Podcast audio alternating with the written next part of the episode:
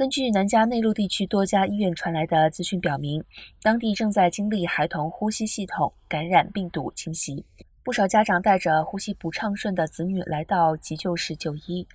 医师表示，这种病毒被称为呼吸道综合病毒，即 RSV。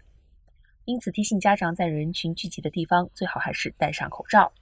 此前呈现患 RSV 的病童甚多，以至于呈现官方宣布进入卫生紧急状态。圣伯纳蒂诺县公共卫生局也表示，当地孩童呼吸道疾病患者增加，已逼近儿科医院医疗负荷。河滨公共卫生局也在同一时间提醒当地民众做好预防。